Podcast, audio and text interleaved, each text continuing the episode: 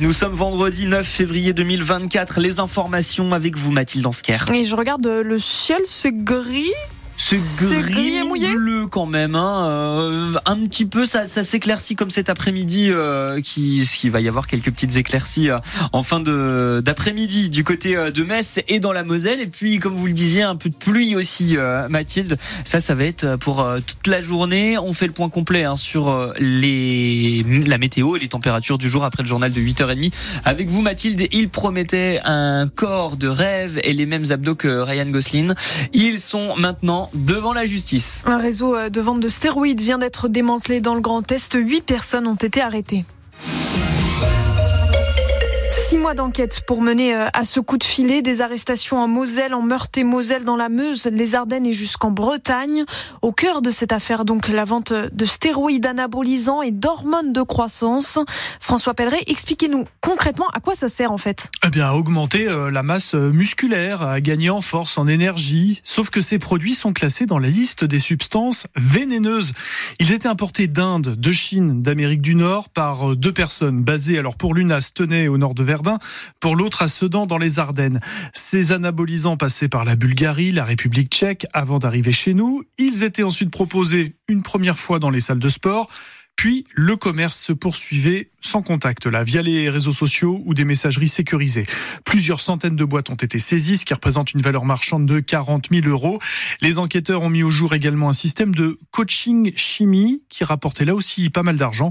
Les cinq principaux trafiquants seront jugés devant le tribunal correctionnel de Verta. Des précisions à retrouver euh, en entier sur francebleu.fr. Une nouvelle ministre pour l'éducation nationale, Amélie Oudéa-Castera, garde les sports et lâche donc les profs. Empêtrés dans les scandales et en difficulté après ses critiques sur l'école publique, elle sera remplacée par Nicole Belloubet, l'ancienne ministre de la Justice.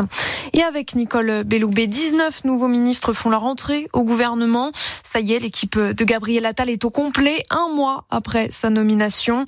Et parmi les petits nouveaux, on compte le député Guillaume Casbarian en charge du logement ou encore Frédéric Valtou, ancien président de la Fédération hospitalière. Il est désormais ministre de la Santé. Le comédien Philippe Cobert, mis en examen pour viol, agression sexuelle et corruption de mineurs de plus de 15 ans. Accusé euh, de s'en être pris à trois adolescentes, Philippe Cobert, notamment connu pour avoir joué euh, Joseph Pagnol dans les films La gloire de mon père et Le château de ma mère.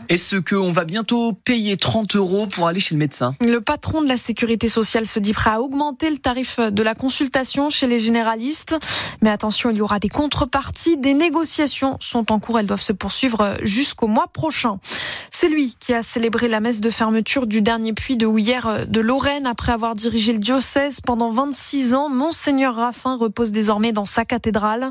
Il a été enterré hier en présence de très nombreux représentants du clergé. Un bout de Lorraine au cou des athlètes du monde entier. Grâce aux médailles des JO de Paris 2024, elle porte tout un petit morceau de la Tour Eiffel. Et qui dit Tour Eiffel dit bien sûr Pompée, les aciéries de Pompée où on a euh, extrait et façonné le fer qui a servi à construire la Dame de Fer. Alors la question qu'on se pose maintenant, c'est de savoir comment on a trouvé ces petits bouts de métal et on ne les a pas grattés sur la Tour Eiffel directement. Non, ils viennent en fait euh, d'une réserve de morceaux de Tour Eiffel. C'est ce que nous assure Laurent Troglic, le maire de Pompée. C'est quelque chose dont on connaît euh, l'histoire. Effectivement, la Tour Eiffel a fait souvent l'objet d'entretiens et que certaines pièces de la construction initiale euh, ont été ont été récupérées.